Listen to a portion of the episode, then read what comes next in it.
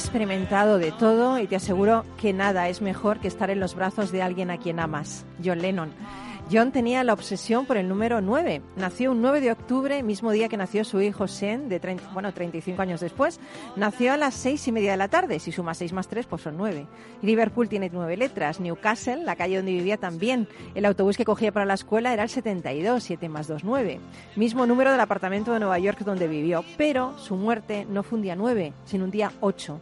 Mark David Chapman le asesinó con cinco disparos por la espalda el 8 de diciembre de 1980 y, y el mundo se quedó, se quedó huérfano de, de un hombre que creía en un mundo mejor, como dice esta canción. Estás en Rock and Talent.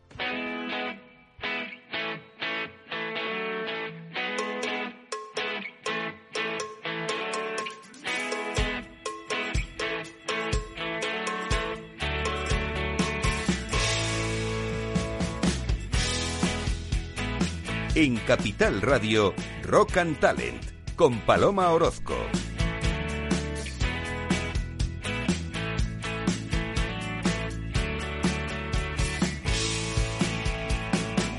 Bienvenido, bienvenida a Rock and Talent, otro lunes más aquí contigo. Oye, cada vez que publico todo lo que vamos a tener los lunes, os doy mil gracias, como lo compartís en redes, cómo os gusta, cómo hacéis comentarios.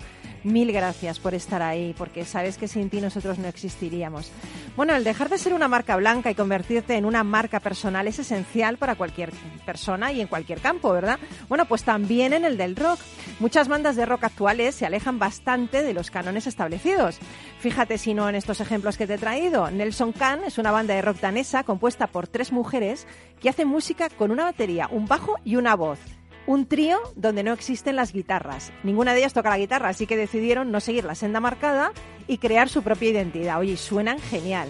También tenemos como ejemplo Kitai, el joven cuarteto madrileño siempre está tramando planes originales para expandir su música. En una ocasión estuvo 24 horas tocando sin descanso en la sala El Sol de Madrid para batir un récord Guinness y acabaron tan sobrados que incluso hicieron un bis. Y el tercer ejemplo que te traigo son los vinagres. Vaya nombrecito. Trío canario con un punto chicano, rebosante de personalidad, que bien podrían poner banda sonora pues a cualquier película de Tarantino, ¿no? Ellos mismos se definen en su Facebook como una orquesta de rock volcánico que cuando Dono Verbena te empuja los manises por donde quiera que pises. ¿Cómo te has quedado? Así me quedé yo cuando lo escuché y cuando lo leí. Bueno, pues estos son tres ejemplos de que ser diferencia vende. Hoy en Rock and Talent tendremos mucho rock, mucha diferencia, mucho talento de la mano de Sara Gómez, que es doctora ingeniera de la Universidad Politécnica de Madrid. Allí imparte docencia y también es directora de un proyecto increíble del que nos va a hablar hoy, Mujer Ingeniería, de la Real Academia de Ingeniería. Buenos días, Sara, ¿qué tal? Buenos días, placer estar aquí.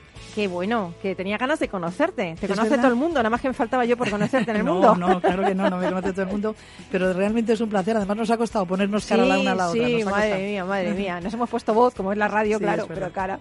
Bueno, y tenemos a un compañero de las ondas que, que siempre, mira, fíjate, ya no solo es un gran profesional, un gran ingeniero, un gran comunicador, sino una gran persona. Yo cada vez que viene por aquí por la radio es que tiene tan buena vibra, tan buena onda Alberto Pérez. ¿Qué tal? Buenos días, Paloma. Mira, y qué voz tiene también, ¿eh? ¿Eh? Y guapete que es, ¿eh? Con ese jersey que se me ha puesto de, para, para esquiar ya directamente. Bonito el jersey que lleva. Bonito, ¿eh? bonito, Es como de Nebraska, una cosa así, como mínimo, o de Canadá, de las montañas de Canadá. Alberto Pérez, eh, director de un programa de esta casa que tiene un montón de éxito, Conecta Ingeniería. Eh, ¿Cuánto hace que haces este programa aquí? Pues mira, va a hacer la friolera de dos años en Madre marzo. mía, madre mía. Parece mentira. ¿Cuándo es el programa? Para que no te escuchen, te sigan. Es, si eh, alguno hay inconsciente que no te sigue todavía. No, hombre, sí, sigue mucha gente y es un programa muy abierto a la sociedad y un programa que es del Colegio Oficial de Ingenieros Técnicos Industriales de Madrid. Y como yo digo, siempre es un programa para la sociedad. Qué bonito. Y son los miércoles a las 10 de la mañana. es? Miércoles a las 10 de la mañana. Pero no con esto de la radio digital, eh, Lo- lo podéis día. conectar en cual- cualquier día, momento. Todo el día, con esta ingeniería, podcast y, te, y le buscan a Alberto y fenomenal. Bueno, pues ellos van a compartir cartel. Esto es como, lo- no me gusta nada el tor- los toros, ¿eh? de A mí sí. A mí no me gusta, mm, me gusta el toreo, el tema de, El arte. el arte, pero no me gusta que maten un animal, esto lo tengo clarísimo, ¿eh? O sea, a ver si vamos a acabar bien, ¿no? Y yo No, vamos a acabar siempre mal, acabamos ¿eh? bien. Vale, vale. La- Aquí lo importante es que cada uno Tenga sepa sus ideas. expresar sus ideas y lo haga de manera Fenomenal. racional. Bueno, pues vais a compartir cartel con, con otro super top, que es David Arrizabalaga, que es delegado internacional de AUSAPE, y vamos a hablar con él de internacionalización, que yo creo que es importante. Y luego también estará por teléfono con nosotros Jared Hill, que es emprendedor y fundador y CEO de Núcleo Digital School, que nos va a presentar este modelo disruptivo de escuela de negocios. Como siempre, a los mandos de todo esto tenemos a nuestro duende, nuestro duende que es el que A don es Félix. como don Félix, el duende que nos escoge música mm, tan bonita como la Creedence, como la Creedence, la Creedence Clearwater, Clearwater Revival. A ver, a ver cómo suena la Creedence. Venga, dale, dale, comenzamos. Rock and Talent con Paloma Orozco.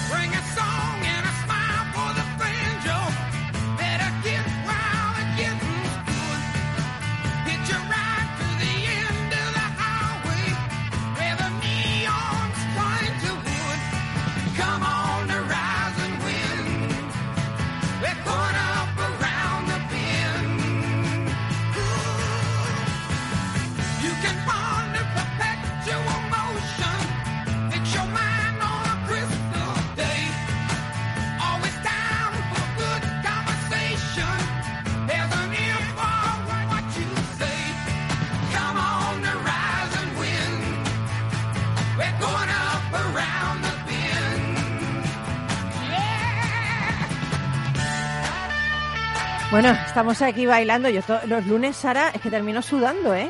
Ya has visto que yo bailo, ¿eh? ¡Qué marcha! ¡Madre mía! Hay que empezar los lunes así. Además de verdad. ¿Verdad? Y encima Ay, con la que está cayendo, con el Omicron este que viene, que va, que vuelve, que... Madre mía, hay que ser felices. Yo creo que hay que potenciar nuestro sistema inmunológico.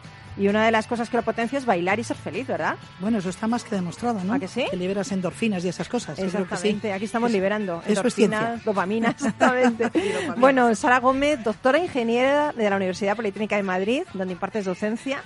Tienes un proyecto que no es un proyecto, es un proyectazo. Mujer Ingeniería. A mí es que me, me gusta, pero un montón. Fíjate, de, de entre todos los proyectos que se han lanzado para promover la presencia de las mujeres en este sector, ¿no? De la ingeniería, eh, este me parece alucinante. ¿En qué consiste Mujer Ingeniería? Cuéntanos. Bueno, primero, muchísimas gracias por el cariño con el que hablas del proyecto Mujer Ingeniería. Yo creo que de los muchos proyectos que he tenido en mi vida, este si no es el que más eh, me, me llega al corazón, es de los que más me llega al corazón. Pues Mujer Ingeniería es un proyecto con alma, es lo primero que digo. Es decir, tiene un propósito claro y es poner en valor la ingeniería con cara de mujer. Qué bonito. Eh, si esto, si tuviera que dar algún titular, diría que es así. Yo creo que la ingeniería es una de las grandes desconocidas. Eh, todo el mundo habla de ingeniería, todo el mundo usamos, eh, disfrutamos de la ingeniería y muy pocos sabemos quién hace esa ingeniería. ¿no? Entonces, el proyecto Mujer Ingeniería es un proyecto, ya digo, que pone en valor la ingeniería, además con cara de mujer. Pero no solamente para hombres y mujeres, es un proyecto totalmente inclusivo, ¿eh? no es una cosa de mujeres solo. Claro, porque eh, eso, evidentemente, como yo digo, el feminismo no es una cuestión solo de mujeres, Claro. es una cuestión de, de mujeres. Y además yo creo profundamente en la diversidad. Yo creo que los proyectos diversos son, son mucho más enriquecedores. Es un proyecto en el que llevamos trabajando, ha hecho ahora en octubre cinco años. Desde la Real Academia de Ingeniería, pero yo ya venía con un bagaje anterior como vicerrectora de la Politécnica de Madrid. Ya estábamos viendo la pérdida de vocaciones en ingeniería de, de hombres y mujeres, ¿eh? O sea Sí. que se pierden ingenieros en el mundo. Además, no es un problema local, es un problema global. Y una vez que, que acabé mi etapa como vicerrectora, el presidente de la Real Academia me llevó y me puso al frente de este proyecto. Y la verdad es que estamos des- trabajando con todos los, to- todos los sectores, desde niños y niñas, adolescentes, jóvenes, universitarios, incluso ya mujeres eh, profesionales para empoderarlas y, y hacer, pues eso, que la carrera de las mujeres est- sea exactamente igual que la de los hombres, que no se encuentren con más piedras en el camino, que ese muro de corbatas que Sí, yo llamo, sí. con el que yo me he chocado algunas veces, acabemos derribándolo, ¿no? A mí me encantaría eh, preguntarle a Alberto, ¿no? Porque Alberto es un hombre, evidente. me gustaría preguntarte tú como ingeniero, ¿no te has preguntado nunca por qué tan pocas mujeres ingenieras? Eh, sí me lo he preguntado, pero tiene un... Esto no viene de ahora, viene de muy atrás, ¿no? Yo siempre lo explico. Eh, el otro día estaba con un amigo y hablábamos de Alf- Alvin Toffler, que escribió La Tercera Ola. Y, y es un problema cultural, porque la humanidad se ha desarrollado así. Eh, y por lo tanto siempre se ha mantenido a las, a las mujeres al cuidado de las cosas y entonces todas las profesiones van en ese camino. Pero sí que es cierto que, que en la sociedad en la que hoy vivimos, donde todo está al alcance de la mano, las mujeres tienen una oportunidad fantástica para engancharse a lo que quieran, porque hacer ingeniería no es difícil, simplemente tienes que trabajar como todo, como aprender a Y te cocinar. tiene que gustar. Al final todos son Es lenguajes. vocación, claro. Efectivamente, entonces eso hay que crearlo. Y yo lo vivo de primera mano porque mi hija eh, pues es mujer y tiene 15 años y estamos en esa labor de empoderarla, donde Muy aquí bien. Sara pues nos echa una buena mano en la familia. Fíjate, pero alrededor del concepto de ingeniería eh, hay muchísima, no sé, hay muchísimos prejuicios, muchísimos estereotipos. ¿Por qué? O sea, parece que ser ingeniero solo lo puede ser un hombre, porque es muy difícil. Entonces parece que las mujeres no, no ¿qué, qué pasa? No tenemos inteligencia, ¿no? No sé, porque sea muy difícil. Yo, primero, es muy difícil. Segundo, porque en una mujer, o sea, eh, hay muchos prejuicios, ¿no? Bueno, yo haría otra tesis, ¿eh? Eh, Ante esta pregunta que me acabas de hacer, si me das esto, haría otra tesis. Ha dicho eh, eh, Alberto que el problema de que no haya mujeres en la, en la ingeniería es un problema cultural. Es un problema cultural, pero no solo cultural, es un problema estructural. Es un problema de desconocimiento y además es un problema que tiene muchísimos registros.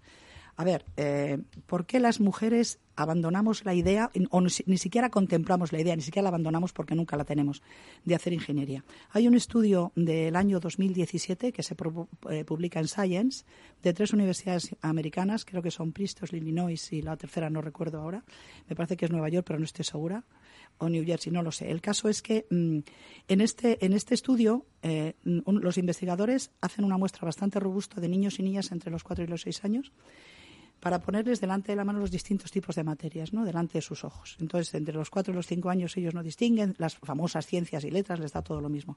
A partir de los cinco años empiezan a clasificar entre ciencias y letras. Y a partir de los seis ya deciden que las ciencias son difíciles y que los talentos o los, o los eh, que son, están preparados son ellos.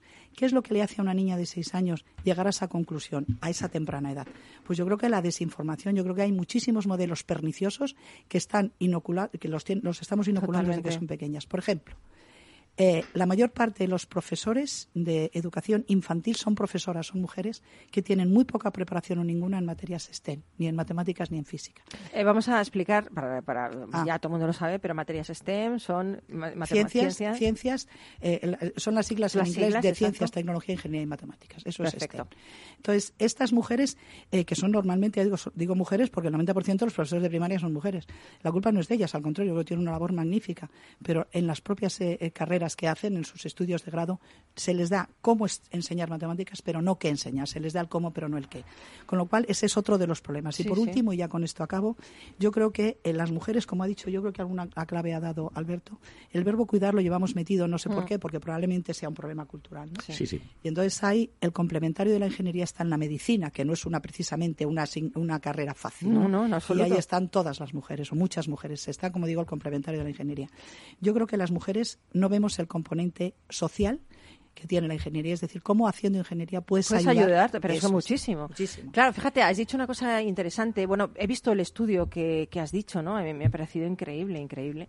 Eh, eh, habéis dicho el tema de que parece que nuestro ADN está cuidar, pero no cuidarnos. Porque si fuera cuidarnos, nosotros decidiríamos por nosotras mismas eh, cuidarnos nuestros sueños, cuidar nuestra vocación, cuidar nuestras. eh, ¿Sabes? O sea, eh, realmente no, no creo que nada sea fácil o difícil. Depende de, de la intención, el entusiasmo, la vocación, ¿no? No veo una carrera más difícil que otra. A lo mejor para una persona, imagínate, ser escritor. Pues a lo mejor es súper difícil y a lo mejor para mí es súper fácil. O sea, Para, mí, para mí sería imposible. Claro, y- para mí, no, no, creo que es, que es que tú tienes que estar eh, en consonancia con tu talento y desarrollar tu talento y todos tenemos cierta inclinación hacia algo que hay que desarrollar. Ahora, si la sociedad te cercena desde los 5 o los 6 años y te dice lo que tienes que hacer, pues fatal, ¿no, Alberto? Mira, cuando yo conocí a Sara, hace ya la friolera de 35 años, pues... Pero si no los tenéis, ya, ya empezamos aquí a echarnos flores. si no los tenemos. Hace, tre- hace 35 años no me digas. me llamaba señor delegado, porque yo era delegado de, de- de la escuela y también fue delegado de... Sí, pero eras un señor, cuidado, que te llamas delegado por algo. Tú eras delegado, señor pero delegado. sí, señor. ¿Cómo ve Señor, sí, usted? ¿no? em, estábamos hablando de cosas de clase. Mira, hay una cosa importantísima que yo siempre lo he dicho y, y Sara lo sabe porque yo he batallado mucho y seguiré batallando y es la educación y la formación. Mm, En España, y te digo en España, eh, porque es el país que más conozco, porque vivo en él, eh, el tema de la formación es un serio problema que nadie ha querido acometer. El otro día en el programa nuestro lo comentábamos, ¿no? Ha habido en 40 años eh, ocho cambios de legislación. Uf. Una por cada legislatura. Pues fíjate. Entonces ahí es donde radica el problema. ¿Por qué va a ser la ingeniería difícil? Porque no se enseña a la gente desde el principio en qué consiste utilizar No, el y- ingenio, y, cuidado, la creatividad. Qué bonito, cuidado que la ingeniería es que es un, un cajón desastre que cabe todo. Ahí hay carreras de ingeniería con mayor presencia de mujeres y con menos. O sea, no es que la ingeniería sea solo una. Quiere decir que la ingeniería da para mucho, ¿no? Pero yo me quiero focalizar en la solución, ¿no? Me quiero focalizar en el proyecto de ingeniería. He visto que dentro del proyecto organizáis jornadas muy diversas, como la de ingeniería, discapacidad e integración, donde junto a médicos vais a poner en valor cómo la ingeniería puede cambiar la vida de las personas con discapacidad. Qué bonito esto. Esto es lo que tú decías, de que se ve la carrera no como, como algo social que pueda ayudar. Esto, esto estás ayudando, ¿no? Totalmente. Por eso digo que muchas veces es la falta de conocimiento. Eso es el día 13 de enero, por cierto. Está cerrada ya esta jornada para el 13 de enero. Invito a todo el mundo que nos acompañe. Sí, qué Eh, bueno. lo haremos, eh, lo vamos a retransmitir. Veremos a ver si las condiciones, tal y como está la situación, nos permiten tener la presencialidad que queremos, ¿no? Pues esta, esta jornada está, eh, está orientada justamente a eso, a poner en valor cómo la ciencia, la tecnología y la ingeniería puede mejorar la calidad de vida de las personas, incluso puede cambiar la vida de las personas. Con unas ponencias, además, que me parece son tremendamente interesantes y, como digo, han permitido que personas, por ejemplo, con una sordera profunda, sean capaces de, de oír. Qué bueno. O personas que no pueden caminar puedan caminar. bueno, o personas, bueno. en fin, eh, hay que poner en valor todo esto. Yo creo que efectivamente. Y Qué luego bonito. respecto a lo que decías de la, la- la dificultad o, o no dificultad. A mí muchas veces me preguntan con la cantidad de años que tengo por qué hice ingeniería. Pues bueno, hice ingeniería, hubo dos, dos, dos, eh, dos razones, pero la principal es que yo tuve unos profesores, profesoras, en este caso eran monjas, porque yo me, me eduqué en un colegio de monjas en Segovia, soy de un pueblo de Segovia. Y tuve dos profesoras, una de física y otra de matemáticas, que marcaron mi vida. Eran tan buenas que me hicieron amar. La, la- a mí me resultan facilísimas las matemáticas y la física. Luego, las, las cosas no son intrínsecamente fáciles o difíciles.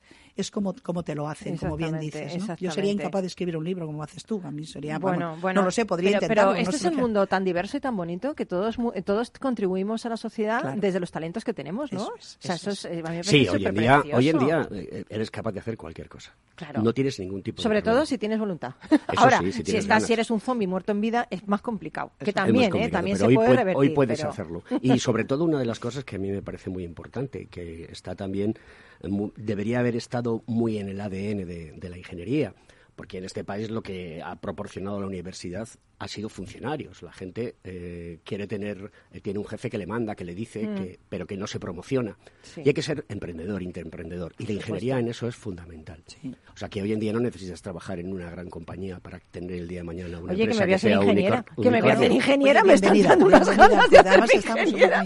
Te lo prometo. Hay una clave más, Paloma, y perdona, y es que las mujeres tenemos poca confianza en nosotros mismas, en general.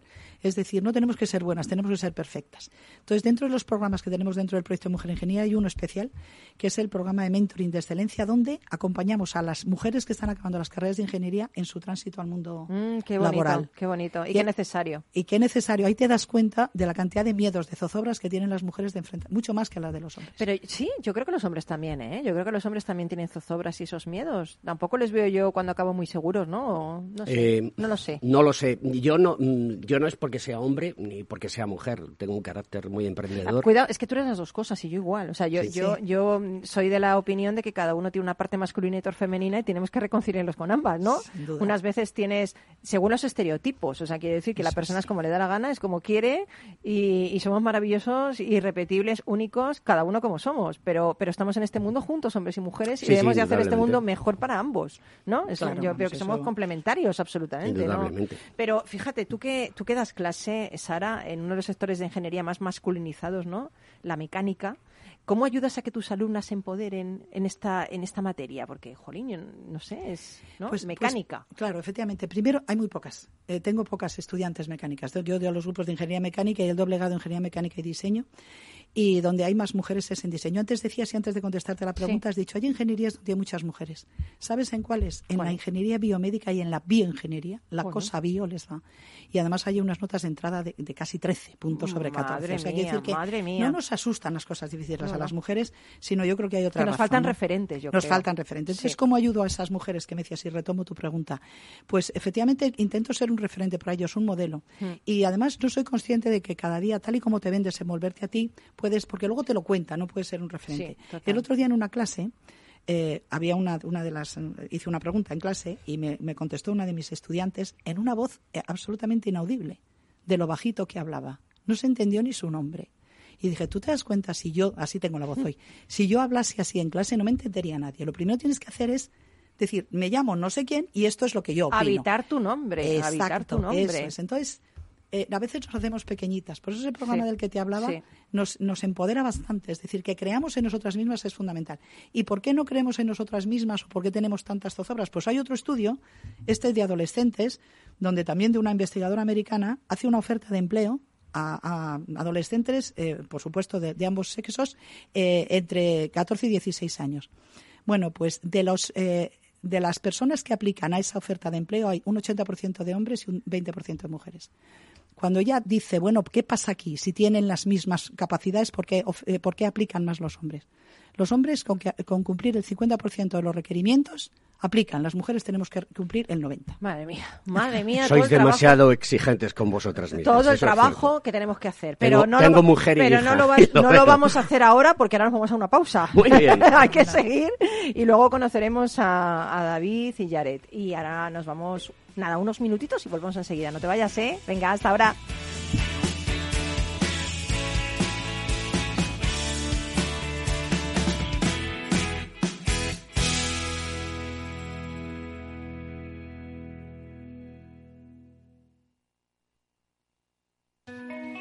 ¿Seleccionas los mejores ingredientes para tu cóctel favorito? Haz lo mismo con tus inversiones financieras. Encuentre la combinación adecuada de renta variable y renta fija internacional en el momento oportuno a través de nuestro fondo multiactivo sostenible Lazar Patrimoine SRI y de nuestra gestión flexible de renta fija con Lazar Credit Opportunities. Los fondos están registrados en la CNMV con los números 1890 y 1991 gestionados por Lazar Fresh Gestión con depositario en Cacéis y representados por BNP Paribas Security Services. Los riesgos del fondo son la pérdida de capital, la gestión discrecional, la renta variable, los tipos de interés, el crédito, los futuros, las contrapartidas y las divisas. El objetivo de rentabilidad y el capital invertido no están garantizados. Por favor, consulte lazanfarmanagers.com para obtener más información. ¿Quieres aprender a invertir en bolsa con verdaderos inversores profesionales? Descubre el máster online de mercados financieros de Intefi, la única escuela de negocios que apuesta por una formación práctica. Tu mejor inversión eres tú mismo. No la dejes escapar. Entra en intefi.com y aprende a tu ritmo cómo invertir en los mercados. Intefi, la escuela de negocios de los inversores inteligentes. Calcular la ruta más rápida hasta Gran Vía. 50 minutos por M30. ¿Tanto? Claro, ahorra tiempo utilizando la red de transporte público para llegar más rápido. Ah, y puedes calcular la ruta más eficiente con la app Madrid Mobility 360. Muévete en transporte público. Ayuntamiento de Madrid. Es el momento perfecto para que ese neumático viejo que tienes en el garaje forme parte de un campo de fútbol de césped artificial. Ni se te ocurra mandarlo al vertedero. Coloca cada residuo en su contenedor o llévalo al punto limpio más cercano y participa en la economía circular. Comunidad de Madrid. Conecta Ingeniería es el programa que acerca la ingeniería a la sociedad. Todos los miércoles de 10 a 11 de la mañana en Capital Radio con Alberto Pérez. Conéctate. Capital Radio. Siente la economía.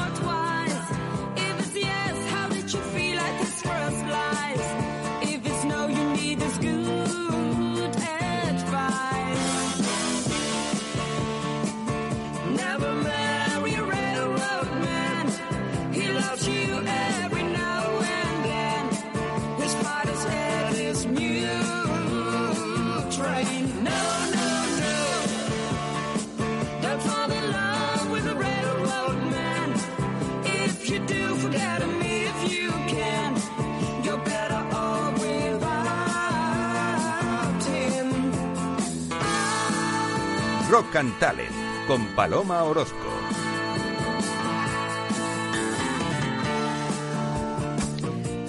La internalización, a ver si lo digo bien, la internacionalización es un elemento crucial de la actividad de las compañías españolas, no solo en lo relativo a la expansión del negocio a otros mercados, sino también al intercambio de ideas con organizaciones de otros países. Bueno, pues hoy, en Compartiendo Futuro, nuestro invitado será David Arrizabalaga, que es precisamente el delegado de internacional de AUSAPE, además de responsable del Centro de Competencia Funcional IT en DAM.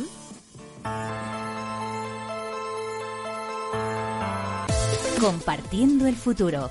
Un espacio para la innovación, la tecnología y las personas. Ofrecido por la Asociación de Usuarios de SAP en España, AUSAPE.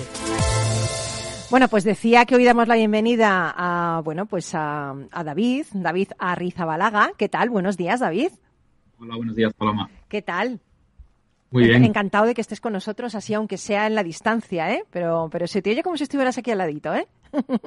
Pero me alegro. Bueno, te voy a presentar. Comenzaste tu carrera como economista para posteriormente ejercer como jefe de proyectos en Indra y, Cap- y Capravo. Y desde hace 13 años trabajas en el grupo alimentario DAM, donde has sido responsable del área corporativa de organización y sistemas, responsable de proyectos IT y actualmente responsable del centro de competencia funcional del departamento de IT. Madre mía, lo que te ha dado tiempo a hacer en la vida, ¿eh? Por otro lado.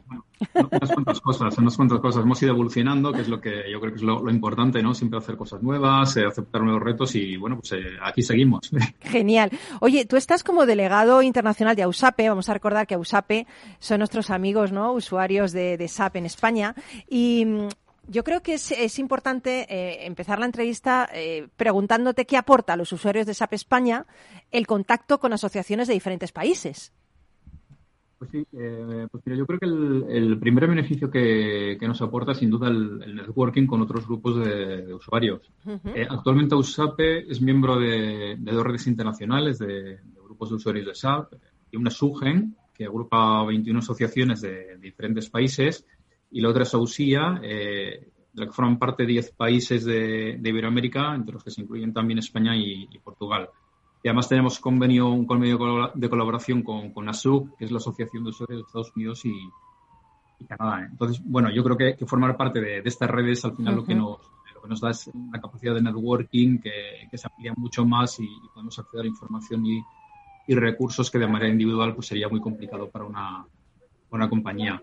Qué bueno. Y, sí, perdona. No, no, dime, dime, dime. Sí, no, no, te decía que también que, que la otra parte importante, eh, la otra asociación en la que estamos, que es SUGEN, eh, que nos permite también es participar en conferencias ejecutivas en las que participan miembros del, del board de SAP y esto al final lo, lo que nos permite como asociados es tener capacidad de influencia tanto en el roadmap de, productos SAP como sobre algunas de las políticas que aplican a, los clientes, que yo creo que es bastante importante. Qué bueno. Oye, y conocer esas prácticas, esos puntos de vista de compañías establecidas en otros mercados, ¿es útil solamente para las empresas que quieren entrar en esos países o nosotros como, como españoles podemos aprender algo, extraer lecciones de esta experiencia para Bueno, este mercado ¿no? español? Sí, sí, yo, yo creo que eso al final nos, nos enriquece a, a todas las compañías, porque puede ser el caso de una, de una empresa que sí que tenga una, una sede en alguno de, de esos países, que estés eh, planificando establecerse en ellos, y lo que va a hacer es facilitarle eh, entender cómo se trabaja en, en otros mercados y, y Ujú. sobre todo conocer aspectos de, de localización específicos de estos países, como puede ser, por ejemplo, la, la gestión de impuestos, ¿no? que es muy, muy complejo y, y muy local, ¿no? Y las empresas que, que solo tienen sociedades en territorio español, pues al final eh, a lo que les ayuda es saber nuevos enfoques, maneras diferentes de hacer las cosas y conocer experiencias que al final pues, podemos acabar aplicando también en nuestro mercado, ¿por qué no? Eh, David, tú eres responsable del Centro de Competencia Funcional del Departamento de, de, de, de TI de DAM, ¿no? Eh, ¿En qué consiste esa labor en, el- en el centro? Cuéntanos un poco. Bueno, nosotros el- en el Centro de Competencia Funcional del Departamento de Data Down, eh, lo que somos es responsables de, las aplicaciones que dan servicio a, a los diferentes procesos de negocio. Dentro, procesos comerciales, recursos humanos, por- páginas web, etcétera, ¿no? Y entonces lo que podemos decir que lo que lo que somos es el equipo que ejecuta estos proyectos tecnológicos relacionados con, con las aplicaciones. Y, y eso lo, lo que significa es que además de, de ser especialistas en esas aplicaciones, eh, tenemos que conocer perfectamente los procesos de negocio, lo que damos servicio. ¿no? Ujú. Tú Por hace... supuesto, pues, no, no, perdona. No, te, te iba a decir que me parece súper interesante, porque así como, como desde fuera parece un poco complicado, ¿no? Pero no, no- pero supongo que lo hacéis genial. No, no, aquí, aquí la, la clave está, yo creo lo interesante es en, en tener esta capacidad ¿no? de, de conocer muy bien el- la tecnología y conocer muy bien el, el negocio pues para, para ser capaces de hacer propuestas de valor ¿no? y sobre todo estar muy muy al día de, de todas las novedades que aparecen en el mercado pues para poder ofrecerlas a, a la compañía. Eh, hace 13 años que, que aterrizaste en DAM eh, y te has ocupado de diferentes tareas relacionadas con la organización y sistemas, ¿no? ¿Qué importancia tiene la organización en el negocio de, de vuestra compañía? Bueno, eh, es, es muy importante conocer lo- los procesos de la compañía y, y entender las relaciones que, que existen entre ellos. Es fundamental, ¿no? Además, en nuestro caso, al, al estar vinculado con la función tecnológica, eh, pues nos facilita poder hacer unas propuestas de valor a las diferentes necesidades que nos va, que nos va expresando el, negocio, ¿no? Y, y aquí lo, yo creo que lo importante al final es lo que te decía, ¿no? Esta, esta combinación entre proceso y tecnología, eh, conocer el negocio, conocer eh, eh, qué podemos ofrecerles eh, para que esas propuestas pues que no sean solo tecnológicas, ¿no? Muchas veces puede ser una combinación de, de- de la manera de hacer las cosas, de la tecnología. Eh, no tiene por qué ser solo aplicar eh, sistemas a- al negocio desde un punto de vista de organización. Que te aporte valor, ¿verdad? Lo que has dicho, que me parece Correcto. interesante eso. Oye, en las últimas semanas estamos viendo muchas noticias sobre problemas en la cadena de, de suministro que afectan al sector alimentario, ¿verdad? Así es. ¿Cómo pueden eh, los departamentos relacionados con IT ayudar a prevenir y solventar estos problemas? Bueno, creo que la mejor manera que, tenemos ¿no? desde, desde los departamentos tecnológicos de ayudar a, nuestros departamentos de compras es facilitándoles información que sea precisa, de calidad y sobre todo herramientas que, agilicen y que faciliten los procesos de negociación con los proveedores, ¿no? que, ahora es el punto clave, ¿no? estas negociaciones a, tan largo plazo. Y con esto no, no vamos a solucionar los problemas de escasez, pero bueno, por lo menos les ayudaremos a tomar mejores decisiones. Mm, Qué bien, qué bueno. Oye, pues, pues te agradecemos un montón, David, que hayas estado con nosotros este ratito, que nos hayas, eh, pues no sé, eh, inspirado eh, y, y que hayas compartido estos momentos con toda la audiencia de Capital Radio. Muy bien, muchas gracias a vosotros por invitarme. No, gracias a ti por estar. Ah, Hoy te hemos conocido y vamos conociendo siempre a gente de mucho talento, ¿verdad? En, en AUSAP, en esa asociación de usuarios de SAP. Eh, hasta cuando quieras, David. Muy bien, muchas gracias. Ausape te ha ofrecido Compartiendo el Futuro, un espacio para la innovación, la tecnología y las personas. Y seguimos aquí en Rock and Talent.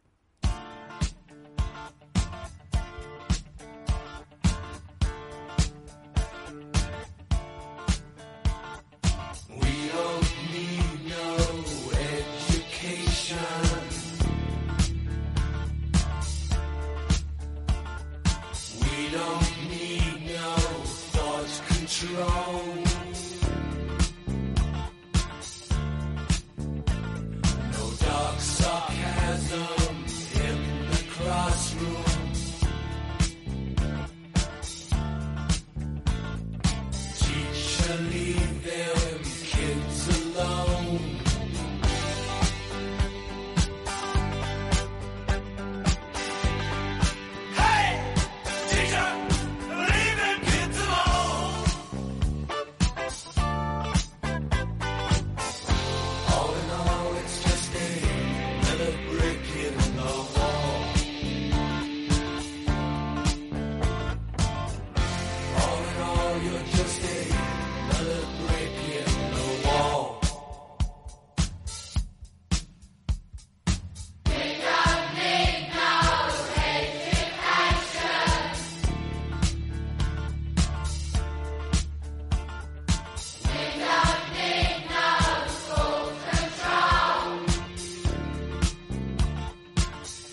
Encanta, me encanta Pink Floyd, me encanta... No me gusta tanto ser otro ladrillo en el muro, ¿eh? os digo, ¿eh? no me gusta tanto, pero ¿por qué hemos puesto esta canción? Porque vamos a conocer a, a un emprendedor eh, que ha fundado algo súper chulo que se llama Núcleo Di- Digital School, que nació en 2018 de la mano del inversor Carlos Blanco y del emprendedor Jared Hill, que además es fundador y CEO de esta compañía. ¿Qué tal, Jared? Buenos días. Hola, buenos días. Bienvenido a Rock and Talent. Gracias y gracias por la presentación con Pink Floyd. Hombre, es que, bueno, yo siempre digo que un modelo disruptivo de negocio, el tuyo, que rompe con el sistema tradicional de enseñanza, eh, pues necesita una canción un poquito de, en fin, que no somos un ladrillo en el muro, ¿no? Que no tenemos que hacer las cosas de la misma manera siempre, ¿no? Que podemos hacer las cosas de diferente manera, ¿no? Que, Ah, y, y- y claro. el muro siempre acaba cayendo, ¿no? Ahí está, ahí está. Eh, bueno, yo, yo no sé si era un ladrillo, en el- un ladrillo en el muro, pero mi ladrillo por lo menos decía yo que es algo así, un ladrillo diferente, ¿eh? Eso también te digo, ¿eh? Ahí no, no ocupa todo el hueco. Bueno, a mí me gusta mucho, eh, está investigando sobre, sobre vosotros, sobre el núcleo, y dice que la empresa nació con la misión de formar a los líderes del cambio y potenciar el crecimiento sostenible de las ciudades. Bueno, vaya misión, ¿eh? Esto más que una misión, esto es como la cruzada, vamos, no sé cómo decirte. Sí, ten- tenemos una ardua tarea por delante. Totalmente. Oye, empezasteis en Barcelona, pero ahora estáis en Madrid, en Núñez de Balboa, ¿no? ¿Cómo está siendo la experiencia aquí en Madrid? Bueno, ha- hay que decir que aunque estemos dentro del mismo país, eh, hay, hay diferencias. Hay diferencias marcadas entre Barcelona y Madrid. Sobre todo en mercado, ¿no? Sí que es verdad que nosotros nacemos en Barcelona y, y es la ciudad que nos conocemos y donde comenzamos a ganar pues más renombre y a mediados del año pasado pues nos vamos para Madrid y veníamos como ya con un track record y un background diciendo, bueno, no será tan difícil, pero quieras o no, es desembarcar, aunque sea dentro del mismo país, en otra ciudad, pues conlleva sus retos. Sí que es verdad que, que, mm, gracias a, voy a eh, tirar un poco de florecitas, ¿no? Pero gracias a lo bien que lo hemos hecho, pues eh, somos actualmente la segunda escuela digitales de España con, con, con más estudiantes en, en bootcamps digitales y eso también nos ha ayudado mucho a la inserción en Madrid. Pero bueno, digamos que, que nos encontramos en Madrid una, una ciudad que cada vez tiene más startups, pero tiene ese Ujú. trasfondo de, de empresa grande y corporaciones grandes que tienen otro tipo de necesidades que a lo mejor no nos encontramos en Barcelona. Oye, ¿y qué ofrecéis de diferencial en núcleo frente a otras propuestas educativas? Porque he visto que vosotros ponéis mucho el acento en el método, además de en el contenido, ¿no? Bueno, aquí Cuéntanos la- un poquito, ¿por qué sois diferentes? Somos diferentes ya porque nacemos de, de un ecosistema emprendedor. Venimos de, de Núcleo Venture Builder, que básicamente se ha dedicado siempre a crear empresas y a crear startups, y eso nos permite también a nosotros, pues, no solo en lo que hacemos ser mucho más ágiles, sino también incorporar mucha metodología de- de- del mundo emprendedor, ¿no? Que al final eh, los emprendedores tienen que tener un conocimiento que mucha otra gente del mundo de empresa, pues, eh, a priori no tiene. Eso como, como primer primer punto, ¿no? El incorporar todos estos métodos agile y todo este Sí, la pensamiento un poco. Sí. Exacto, un pensamiento mucho más emprendedor en, en los estudios y en los bootcamps que hacemos. Y, y como segundo, obviamente nosotros trabajamos siempre, siempre, siempre con gente, con, con profesionales de mercado. Es decir, no utilizamos a, a profesores que se dediquen full time a la docencia, sino que buscamos a gente referente en los campos que nosotros enseñamos, que están en activo y eso lo que permiten es que cada dos por tres ese programa que nosotros vamos enseñando pues vaya mutando, ¿no? Mutando Esté vivo, a- esté vivo, claro, qué bueno. Mm. Exacto, que coja las nuevas tecnologías, los nuevos lenguajes, las nuevas tendencias. eh, todo eso lo incorporamos en nuestros bootcamps. Y aparte, que rompemos un poco con la metodología tradicional porque lo que queremos es que el alumno, cuando viene a nuestro centro o atiende a nuestras clases, para nada esté consumiendo paja, por decirlo así. Para Sí, nada esté Que sea práctico, vamos. que sea toda una experiencia que al final eh, no rellene tu currículum, porque también nos salimos de ahí, ¿no? No queremos una línea más en LinkedIn, no queremos un, diploma. Lo que nosotros te tenemos que enseñar es un nuevo oficio, un nuevo oficio digital, y eso es lo más importante, ¿no? Desde que tú luego. salgas de, de nuestros bootcamps 100% preparado para poder trabajar de lo que estás estudiando. Oye, ¿y ¿qué tipo de estudiantes buscáis en núcleo? ¿Cuál es vuestro perfil tipo de estudiante? Eh, hoy en día, definir un perfil tipo de estudiante en el mundo digital eh, es complicado, porque te Mm. podría decir, pues jóvenes que quieren reformarse, que saben de las carreras, pero no es así. Nosotros eh, hacemos eh, programas part-time. Eso lo que nos permite es coger a mucho profesional en activo, porque como empezamos a partir de las seis y media, pues la gente que nos viene son gente que ya está, trabajando. claro. Bueno, ahí voy, ahí voy. El tema de gente que está trabajando. No quiero pasar por alto el preguntarte, que seguro que eres un experto en eso, a nivel de demanda por parte de esas empresas y startups, ¿qué perfiles crees que van a ser los más demandados en los próximos años? Digo, voy a preguntarle esto porque me interesa mucho. Tu, tu, tu opinión, tu, tu visión de esto. Hoy en día tenemos unos, unos perfiles que te aseguro que de aquí dos o tres años van a ser otros diferentes. Hay una, una, una frase del World Economic Forum a través de un estudio que se dice que el 60% de nuestros hijos trabajarán en empleos que aún ni existen. Madre mía, eso es una gran oportunidad. Eso es una gran oportunidad y también un gran reto por parte de todas las escuelas que nos dedicamos a hacer formación tecnológica, ¿no? Pero ahora mismo, obviamente, los, empleos Exacto, o sea, y, esto va a ser cada cinco años vamos a encontrar empleos nuevos y, estudios nuevos, pero a día de hoy, obviamente, los más demandados, todo lo que tiene relación con data science, todo lo que tiene relación con, con, desarrollo web y ciberseguridad, y ahora mismo está en un, en un auge bastante importante toda la parte de blockchain, son, son empleos eh, muy demandados porque hay escasez de, perfiles. hay muy poca gente actualmente, al menos aquí en España, que, esté formada para estos campos. ¿no? Y te encuentras empresas que desembarcan en Barcelona, en Madrid, que de golpe y porrazo nos encontramos que están pidiendo 150 data science.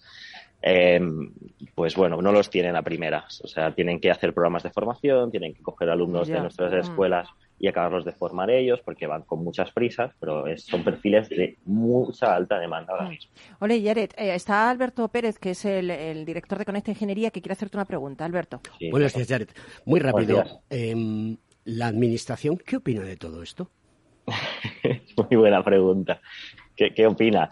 su opinión personal eh, no la conozco. La que te podría decir es que, sinceramente, creo que tendría que opinar más ahora mismo. Eh, nosotros como escuelas privadas, digamos que no tenemos acceso a, muchas ayudas que nos puede dar la administración o que podemos acceder a administraciones. Tenemos que crear asociaciones aparte, como la que se ha creado hace muy poco en Madrid, que se llama SOTEC, para poder acceder a ese tipo, ese tipo de ayudas.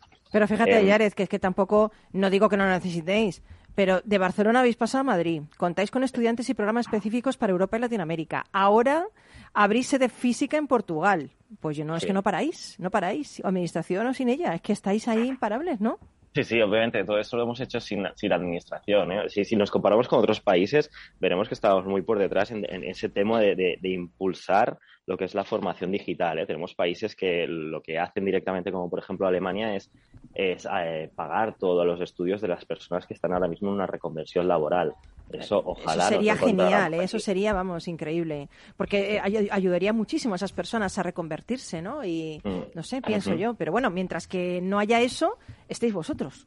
que mientras que, que no. haya nosotros no nos tenemos que mover. Y como tú bien has dicho, pues si pasamos de Barcelona a Madrid, eh, hemos hecho una expansión internacional para, para ofrecer este tipo de bootcamps tecnológicos en toda Latinoamérica y Europa. Y ahora estamos en otras guerras también de, de abrirse de física, pues, por ejemplo, como en Portugal.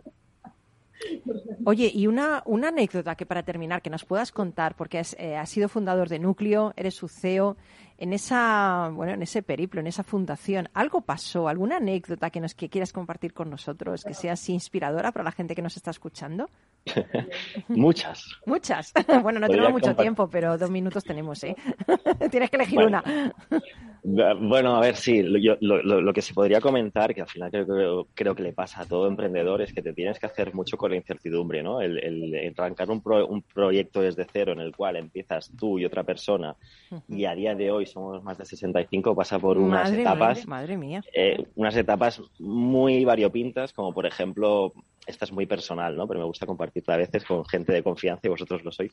Eh, yo estuve dos semanas viviendo en una furgoneta, básicamente porque eh, mi pareja en ese momento no entendía la dedicación que le tenía que poner al proyecto, ¿no? Y pues típico. No me que hecho de casa, que te hecho de casa. Bueno, me fui yo y justo tenía la suerte que tenía una furgoneta camper y estuve dos semanas viviendo en ella hasta que al final pudimos arreglar las cosas, pero bueno, hoy en día tampoco estamos juntos, pero cosas así pasan. Pero, pero fíjate qué bueno, ¿eh? Yo siempre digo que la gente que no entiende tus sueños te ayuda mucho a cumplirlos, porque si no, a lo mejor no hubieras... O sea, todas las experiencias que, que en la vida tienes te empujan a ser lo que estás destinado a ser. Entonces tienes que pasar por ciertas cosas para descubrir de qué estás hecho, ¿no? Entonces, joder, que, que hay que agradecerle, ¿no? Gracias que me echaste y tú en una furgoneta, porque gracias a eso se me ocurrió montar núcleo y estamos petándolo totalmente. Exacto. o sea, Y- que es genial. Y, y después que la gente no venga y te diga que qué suerte tienes, porque no saben lo que Bueno, sí, lo- mira, lo de la suerte yo lo llevo fatal. Yo cada vez que me dicen qué suerte tienes, digo, eh, sí, cuanto más trabajo, más suerte tengo. Es súper correlativo. cada vez más correlativo. Cuanto más trabajas, más suerte tienes. La suerte se regala hoy en día, según algunos. Sí, madre mía, madre mía. Bueno, pues mil gracias por estar co- por estar con nosotros y te deseamos que sigas creciendo y que, y que sigas poniendo ese granito de arena para hacer esta sociedad un mundo mejor, ¿eh? Y que sigas ayudando a esta gente a, a cambiar y a encontrar trabajo gracias a, a Núcleo. En eso estamos. Muchas gracias. Gracias, Jared. Hasta cuando quieras. Gracias, adiós. Seguimos en Rock and Talent.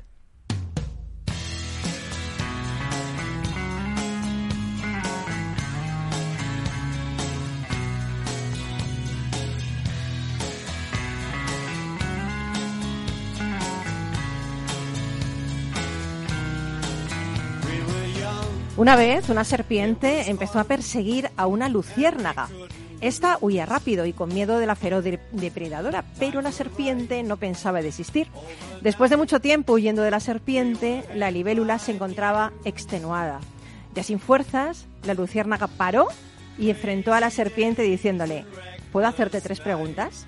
La serpiente la miró y de forma despectiva contestó, no acostumbro a hablar con aquello a lo que voy a devorar, pero haré una excepción. Puedes preguntar. La libélula entonces preguntó, ¿pertenezco a tu cadena alimenticia? No, contestó la serpiente. ¿Yo te hice algún mal? No, contestó la serpiente. Entonces, dijo la libélula, ¿por qué quieres acabar conmigo? La serpiente abrió mucho sus fauces y antes de devorar a la libélula respondió, porque no soporto verte brillar. Seguro que tu brillo molesta a alguien, amigo amiga, pero tú no te dejes eh, intimidar ni dejes de brillar por eso, porque lo único que tienes que hacer es no ponerte en el camino de la serpiente. Espero que te haya gustado el programa de hoy. Doy muchas gracias a todos nuestros invitados por compartir. David, Jared, Sara, mil gracias por estar con nosotros. Gracias a vosotros por esta oportunidad. Tienes Muchas que gracias. seguir ahí, ¿eh? en ese camino, para empoderar a todas las mujeres que sigan esa carrera que debe ser maravillosa, la carrera de ingeniera, ¿no? Sí, yo a mí me ha aportado todo. O sea, yo creo que después de la medicina no se me ocurre algo que ayude más a las personas y al planeta. Una cosa que te ha aportado. Me ha aportado sentirme útil, que mi vida tenga un propósito, que mi vida profesional tenga un No, propósito. un ikigai, que son los japoneses, pues Sí, eso sí. es muchísimo, eso es Sí, muchísimo. sin ninguna duda, claro, claro. Y Alberto, mil gracias por estar con nosotros. Yo te a sigo. ¿eh? Yo te sigo todos los miércoles a las 10 de la mañana Muchas en ese gracias. super programa con Me da mucha vergüenza, ¿Por me da mucha vergüenza cuando habláis de mi programa. ¿Por qué? ¿Por qué? Porque es el no- programa de todos, ¿eh? Yo Sí, también es mío porque lo escucho. Claro, porque lo escuchas y porque, y porque estamos aquí trabajando en una radio fantástica, independiente, donde tienes... eh, Capital una- Radio. Capital Radio, es Todos son capitales, sí. Eso Para diferente. Pero sí que reconozco que me, me embaraza muchas veces la situación de, oye, tu programa va bien, comunicas bien, esas cosas. Del otro lado de la barrera prefiero estar toreando. Bueno, pues gracias por estar aquí, por presentarnos Paloma, por a, traernos. a Sara. Y yo siempre digo que nosotros somos un vehículo para que la gente descubra cosas, información, para que descubra cosas en sí mismo y para que se anime a ser mejor. Yo creo que no se trata de, de superar a otra persona, sino superarnos a nosotros mismos cada día, ¿no? Yo creo que esa es la verdadera conquista. Así que gracias a ti por estar ahí, por seguirnos, por compartir con nosotros en redes sociales, por siempre darnos ese apoyo y ese ánimo cuando más lo necesitamos. Un abrazo enorme de todos los que hacemos Rock and Talent, también del Duende, que ya sabes el que está a los mandos de, de la nave nodriza esta y, y que elige toda esta música increíble. Esta canción de Ringo Starr, por cierto, me gusta mucho, Never Without You. Y mi consejo samurai de hoy, que no se me ha olvidado, que todos los, todos los lunes acabamos con mi consejo samurai, ya que soy una samurai moderna, acabamos con este consejo samurai. Ve primero con tu mente, luego con tus ojos y finalmente con tu cuerpo. Y te diría, amigo, amiga, lo más importante del mundo, ¿sabes lo que es? Que seas feliz.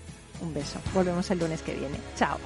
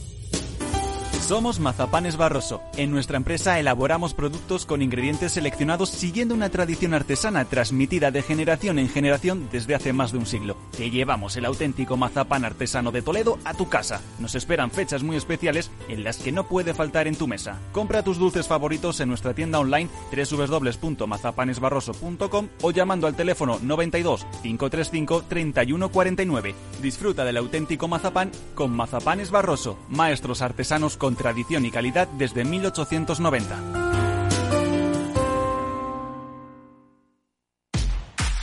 Al mal tiempo, mala helada.